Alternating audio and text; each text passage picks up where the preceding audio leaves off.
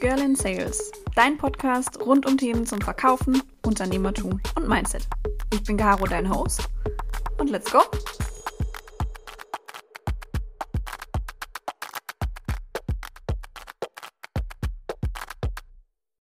Hello, everyone, and welcome to a new episode of Girl in Sales the one and only sales podcast. You're listening to one of the very first episodes in English, and I'm very happy that I'm not recording it alone, but have a very special guest uh, today with me, Sarah. And I love that you're here today. Hi. Hi. Thanks for having me. I love that I'm here too. Maybe uh, before we jump in, a tip to all the non English speaking listeners you can set the podcast player's playback speed a little slower uh, then you're guaranteed not to miss any of the things that I'm discussing with Sarah today. And to all the English speaking listeners, I deeply apologize in advance if I stutter or search for vocabulary. I've been learning English since I was two years old, but when it comes to business English, I'm still not where I want to be. Fingers crossed that I will in the end of 2021. But now I'd say let's get started. And uh, to everybody listening, Sarah, just uh, feel free to introduce yourself. Who are you and where do people know you from? Um, that's a great question. Where do people know me from? I hope somewhere good. um, yeah, my my name is Sarah Brazier, and I work at a company called Gong, G O N G, like the thing you hit when you close a really big deal. And um, if people know me, um, which you know, there's few people who do. Mostly my mom, sometimes my dad. They get me confused with my siblings, though. Um, if you know me, it's probably from LinkedIn. I write a lot of content on LinkedIn about being in sales and uh, things that I'm learning while I'm selling, which is a lot of stuff. I feel like every day I'm learning something new and every day i'm messing something up in one of the deals i'm running. So i i write about it a lot on linkedin and um that's that's where you would know me if you know me from somewhere. I also had a stint as an actor so you could know me from the time i played a unicorn um, in a traveling children's play in sacramento california but pr- probably not I love that. I even learned something new about you uh, in the uh, last three minutes. So I like that. um, the topic that I kind of picked for this episode is sales in Germany and the US because I think it's very different. Uh, starting at um, the image of sales. From my perspective, I don't know how many people from the US are listening to that right now, but um, if you tell anybody in the DACH market, so Germany, Austria, and Switzerland, that you work in sales, everybody has in mind that you might be somebody selling insurances. What is the image of sales in the US, Sarah, in general? Good question. I I think um, it honestly depends on who you talk to. the The image of sales in the U.S. I think is um, similar, except not selling insurance. It's like used cars. um, but like I think both you and I know that there's so much more going on in in the world of sales. There's so much more stuff that has to be sold than used cars and insurance. Tons of businesses that that need things in order to to keep their businesses running and running efficiently. So in in the U.S., um, there's sort of been this movement and it's taking place a lot a lot of a lot of the time on linkedin but in other sales communities where they're really trying to up level the profession and talk about the challenges of selling and and how we're really working to to benefit our customers working with our customers not not trying to make an extra buck off of them mm. so yeah i think um when people talk about the image of sales they often talk about someone who is trying to sell them a used car might be trying to pull a fast one on them, mm-hmm. not necessarily the most honest or truthful.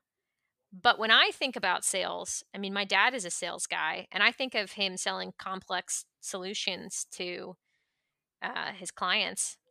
Uh, mm-hmm. these long sales cycles that are a year, two years long, dealing with.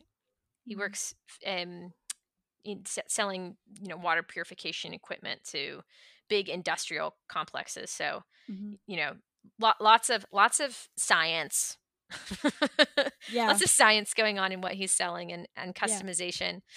Um, and that's what I that's what I always thought of when I thought of sales. I thought that's my dad. He's doing a lot of face to face conversations, driving around a lot, working really hard, um, and uh, providing for his family. So that's my personal thought about sales, which is why I guess I wasn't super scared to jump into the profession because I thought that could be fun. You just get to talk to people a bunch.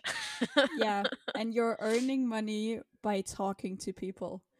So it doesn't require a lot of power, and you don't have to go to the gym like 10 hours a day to have as many muscles as your male colleagues have because we're both women working in sales.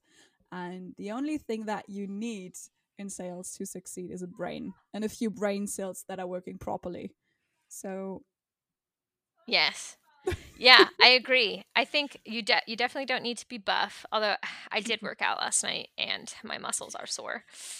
Um, so uh, I don't know. I'm pretty shredly right now. I uh, I think people would be really envious. I'm not. I'm like very much. I've got the COVID nineteen nineteen, where like I Mhm. definitely gained weight while quarantining. I, I I I think I might be wrong here, but I assume that 90% of our listeners did too. So I think we all can feel how you feel right now. So that's totally fine for us. Perfect. Great. I'm I'm glad. I'm glad we can all just sort of revel in in our extra flap together. But I'm Yeah. working it off. It's going away. Anyway, yeah.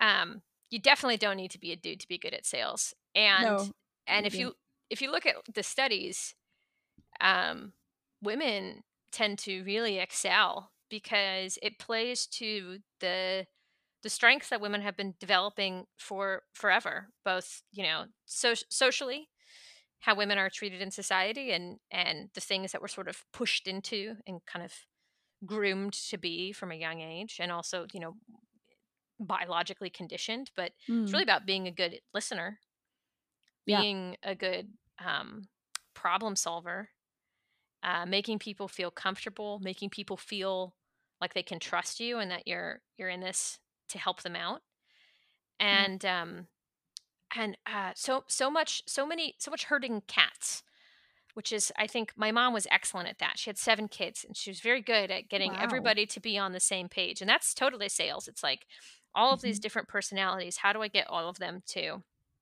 agree that they should move forward with with this solution that i think is going to work? Um, both internally in my company trying to get people to co-sell with me and externally with the customer and and and their needs so Yeah. women women are super great at sales if Yeah. and and that you make so much money. Of and you should make a lot more if you get equity in your pay. Yeah of course of course and i think that's uh one of uh a very little um possibility of jobs that you have as a woman where you can gain a heck of money in a very short amount of time. So yes. I think that you can outshine and outperform every instagram influencer in a very very very short amount of time compared to how long it takes to really be able to live on uh, the salary that you get working on instagram for example. But something that i really loved about the thing that you just said about your mom sales is not only about giving details about how a product works or how a product might be built up, but it's more talking about a solution, asking the right questions. If I am asked what I think is the most important thing about sales is asking the right questions, and I don't hesitate to ask one question more than needed because I think only if I know what my customer truly needs and what his real problems is, um, I can help him. Because otherwise, I'm just gonna sell any anything to him that won't help him, and he won't be happy, and I won't be happy.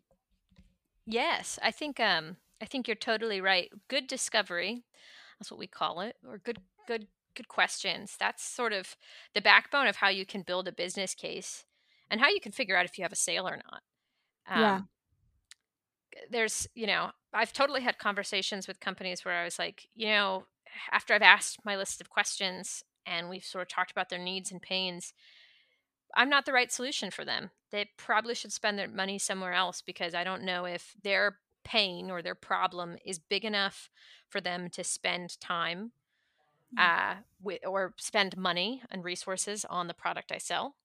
Yeah. And I've also had companies that I've talked to where you know it's really clear that the challenges that they're facing, I can really help them out. Um, but if I did a generic presentation of the solution that I'm selling, if I if I just told them the same thing I tell everyone, um, it wouldn't uniquely solve their challenges. So really digging in for pain and understanding what people need. That is that's the core to good sales. It's less less of what I'm doing right now, i.e. talking, and a lot more of what you're doing, which is listening. well, yes, but I think that um, something that came to my mind earlier today. So, just for everybody of our English uh, speaking listeners, we're recording that. I think it's three, uh, no, no, seven thirty in the morning, right? In the US right now. I'm sipping Yeah. coffee right now. yeah so sarah is starting her working day and i'm ending mine in a in a few minutes but um, one thing that came to my mind is even if we might be located at two totally different areas of the world i think that the core of sales is the same no matter where you are from because most of the companies that are located or built up in europe and are planned to gain market share in the US, they struggle a lot because the mentality of people from the US and from Europe or Germany, for example, is very different.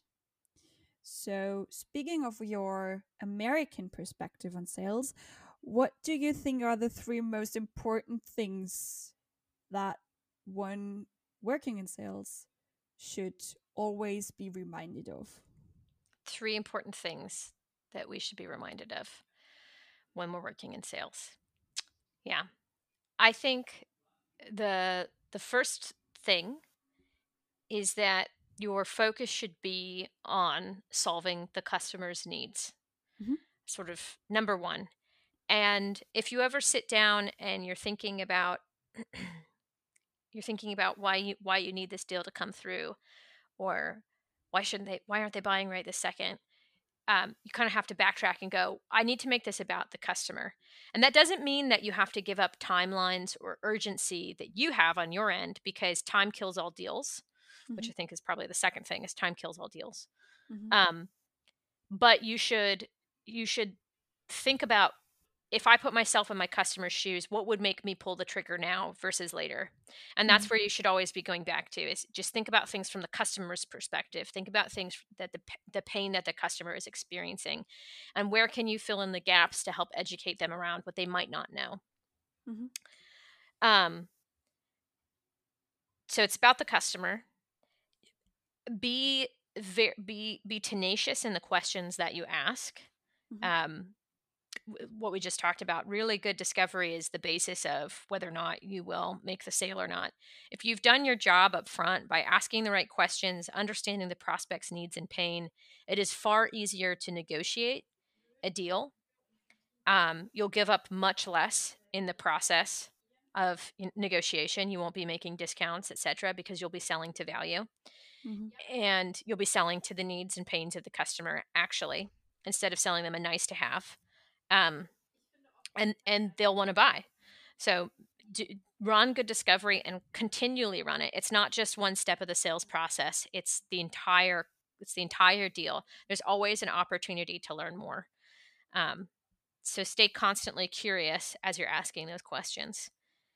Um, and then i think the the the third thing um, is is as a salesperson you can always walk away from a deal.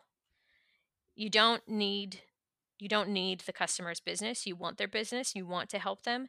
But at the end of the day you cannot force their you can't you can't force pen to paper and make them sign a check. And um you you are and you're equal to the customer right you're on an equal playing field you have equal business stature as sandler selling says And um, I've been learning that a lot lately in the current deals that I've been working.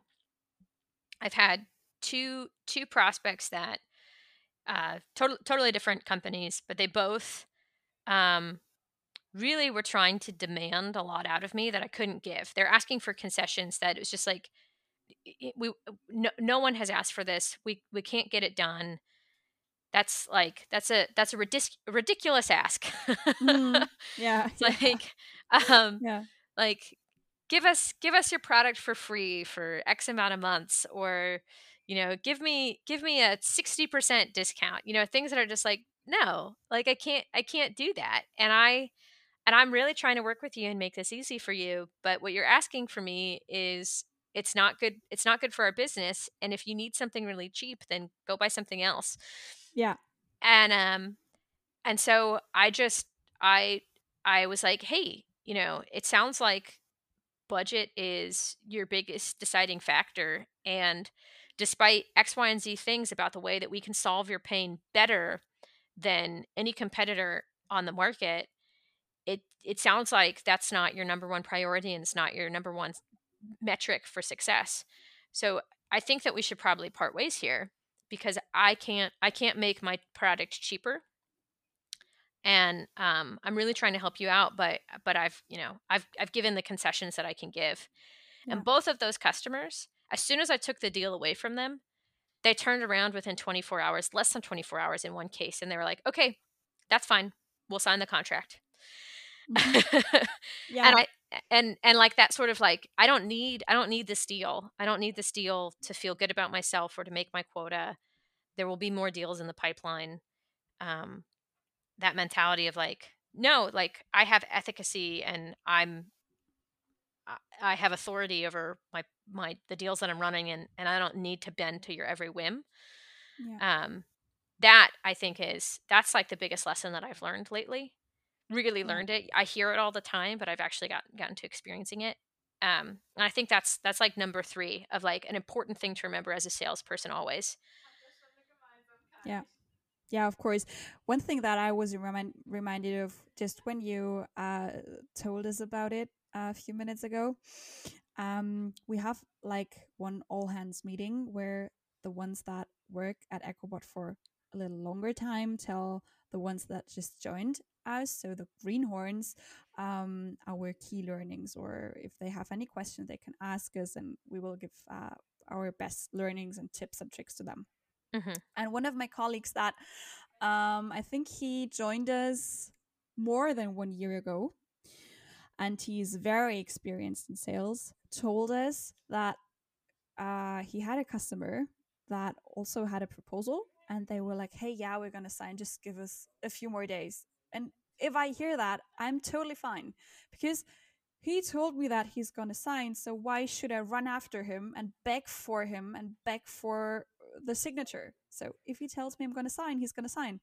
But I don't have an influence on h- when he will sign. hmm He will. And my colleague um, didn't accept that, so to say. So he called them many times. And his contact person at one call said, Don't pull the trigger on me. Mm. So they didn't feel very comfortable him calling them because they were like, You are too pushy. And I think that, well, I don't hope it, but I think that he lost them in a way at this point.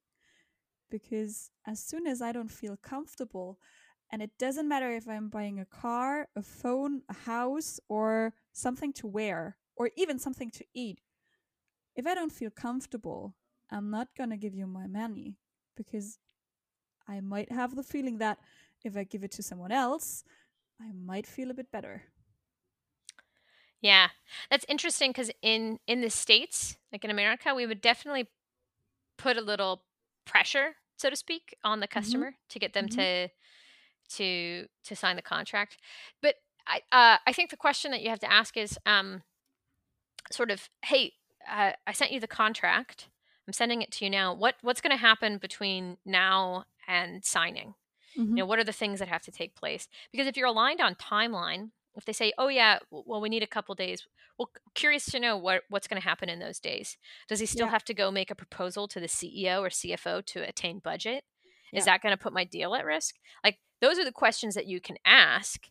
Or if it's just like I just don't have time, I I'm not going to be able to sign sign this contract. it's Sort of like, Yeah. well, why? We've Well- we've done all the red lines. Like, what am I missing here? yeah, yeah, of course, of course. You have you, you you always should dig deeper and get to know the processes of the customer that lead you to getting the the the, the signed contract back.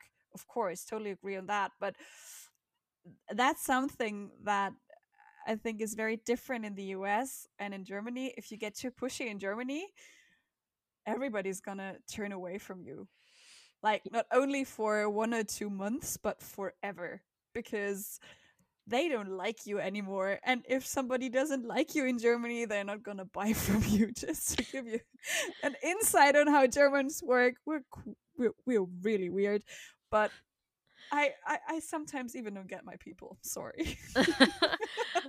well, I was gonna say this is great because I've I've got a couple clients who are in Germany, so this is helpful. But I, I've heard that before that um, uh, selling to the German market is you really have to do an excellent job up front of Yeah. earning their trust.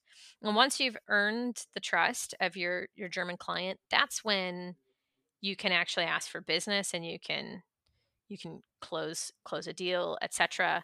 But um, if you if you don't execute it at the beginning in the earning trust phase, which can take a really really long time, and if you and I've also heard that you have to with the German market you really have to like their timelines are their timelines and you you can't like you can't get them to buy on buy on your personal timeline the timeline Yep. that your manager has so you have to be a lot more flexible whereas um you know on the on in the US where we're we're very much trying to what I'm trying to do is I've got I know how long it takes to close a deal Mhm. um, with a typical client, and I'm trying to to line everything up like three steps ahead, so Mhm. that I can cl- close the deal on time, so that I can hit my quota. Mm. And Yeah. um, you can you can drive for urgency a lot more. Um, but I've but I've my understanding from talking to people who have sold to a lot more Germans, because you know I haven't sold to too many Germans. I'm mostly selling in the U.S., sometimes to like the U.K. or you know a couple a couple people in in Europe. Um, Yeah. But the majority of my clients are in the U.S. And I've just the way that they've sort of articulated it to me is that you can you can do a lot more in the U.S. in terms of driving for timelines and shortening the sales cycle. But Mhm. in Germany, like um, if they say they're going to get it done, they're going to get it done. It just might not be on my timeline. Whereas if I ask someone to do something in the U.S., if they if they say they're going to get it done, I'm like, are you though? yeah yeah so that's something that might be might be a bit different but something um that i am experiencing at the moment uh i am working on closing a deal with a very big insurance company here in germany nice. and uh, they told me that my uh that the proposal was sent to the finance department. So in germany we say das angebot liegt im einkauf. That can mean everything. That can mean that you will get the signed contract within the next 10 minutes or within the next 10 months. It just depends on how the the the decision maker in accounting or finance um, is feeling today. So if he or she or even it is not feeling very well and just it, and, and and it's just happy to to go from one break to another and from one cup of coffee to another um they're not gonna sign this goddamn contract. And you're like "Mm, boy you told me eight months ago that it's in accounting and that it will be sent over to me in the shortest amount of time. Eight months is not a short amount of time. That's at least one full human pregnancy. That's not short amount of time. That's as long as it takes to grow a baby. yeah and it does and it shouldn't and it shouldn't take a deal to grow as long as a human baby. But um speaking of your advice um what advice would you give to companies from germany um, that want to sell to the US or to a non US company aspiring to sell in the US? Hmm, good question. Um, I think uh, I, I think um, well, I was actually talking about this with uh, Michael, um, Mhm. and and he was saying like you know in Germany the price is the price, and um, when you when he was trying to sell to the U.S., they're like everything was negotiable, and that's that's true. Mhm. Um, you can negotiate anything. You can negotiate the contract. You can negotiate price. You can negotiate whatever you want. Mhm. Um, doesn't mean you're going to get it, but you can try to negotiate. So so know that that's that's going to happen. That if you present pricing, um, there people are going to ask for concessions. Mhm. Um, so that that's one piece of the puzzle. Um, man, I think pricing is a piece. I think there's this really running discovery and selling to people's needs. People really want to Mhm. know that their their pains are being solved for. Yeah. And the higher up you get, the more you're selling to like a C level executive. It's really about the concept. Um, I, they they want to know like that this is that this is going to bring them the experience and relief that they need in order to solve their challenges, and sort of um, more of you know someone who's in a manager or director type role is more concerned about how does how does it technically work, and Mhm. th- that at least has been my experience right now when I'm selling to organization. So I'll talk to, you know, the CEO or the CRO and they just want to know like conceptually is this going to get the thing done that I want to get done? And then when I talk to people who are more in managerial roles, they're really like into the nitty-gritty technical aspect. So Hmm. kind of knowing your audience, knowing the person's role, knowing what they want to hear, um, and knowing, you know, you don't you don't have to oversell anyone. Just sell them on the thing they want to hear and Yeah. convince them that that's the- that's the piece that's the piece of the product that's actually going to solve their pain. Um, you don't have to show them everything; just show them the one little bit. That's that's something I'm learning. So that's sort of upfront, and then nego- everything's negotiable in the U.S. Um, and you can you can do what I was saying. You can you can drive timelines. I think, especially with software, I'm learning that people need to be taught how to buy the software that you're selling Yeah. And so they really do. So you you should say like you know typically when people are evaluating our software here's what happens. In order for this to be successful x y and z steps need to be completed. And if you can get people to buy in to you know the process that you're proposing um, that is really helpful because people oftentimes don't know they don't know what they don't know. So just just teaching them. So one of the steps that i'm putting into how i go about you know having conversations with clients is i just ask you know have you ever made a software purchase before what was that process like who had to be involved when when when did a software purchase go badly why did it go badly what were some of the Mm. challenges and then I know exactly who they need to talk to in order to get the contract signed. Yeah. I know um, all the different people I need to get buy in from that otherwise I might not have known because they weren't on this meeting. And I also know when so- the software didn't work for them, what were the big challenges? So I can prep my customer success team to make sure that, that that's not going to be the case for them. And I can also sell them on the benefits of where we actually make up for if we make up for hopefully we make up for i think we make up for. But you know if you if you had a bad software deployment why did that happen? Oh you know your csm wasn't there or oh you needed extra hand holding in the implementation process. Well let me educate you on how that works with our company how we execute on those things so that you can feel really secure so just teaching people about how to buy your software um, that's uh that's something that i've been learning a lot too that was sort of a roundabout monologue answer I, I hope that that answered the question yeah, of course it did. It did. I, I even even I took notes, and I'm gonna uh, be able to listen to that episode like 80 times from now on. but um, if you just missed something that Sarah said, uh, just feel free to uh, play back to like three, four minutes ago and just listen to it again. Uh, we won't run away from you. Um, Sarah, we already uh, made it through our first interview. So, one last question uh, Do you have a book tip for our listeners? Podcast tip, film, series on Netflix, Amazon Prime, whatever. a book tip or a film tip um Yep. Ooh i have i just finished watching the great which is on Mhm. hulu It's about Catherine the Great. It's a it's awesome. It's like a comedic, not quite historical take Mhm. on um, a woman who uh, she's actually German. Catherine the Great was German, but she became the Empress of Russia by overthrowing her husband's government and creating a new one in its place. And she did a way better job ruling the country than he would have. And so, if you just want to feel empowered to be like, yeah, I can do it, um, Yeah. uh, The Great is really, really good. Um, totally not very historically accurate, but that's sort of the point. Um, and uh, now I've started researching Catherine the Great, and she seems she seems pretty awesome. So She was a fierce boss bitch, to be honest. And uh, something that feels alike uh, is um, a film on Netflix I care a lot. The leading role, I just missed her name, but uh, she won the Golden Globe for Best Actress in a mean role, so in the leading role in a film.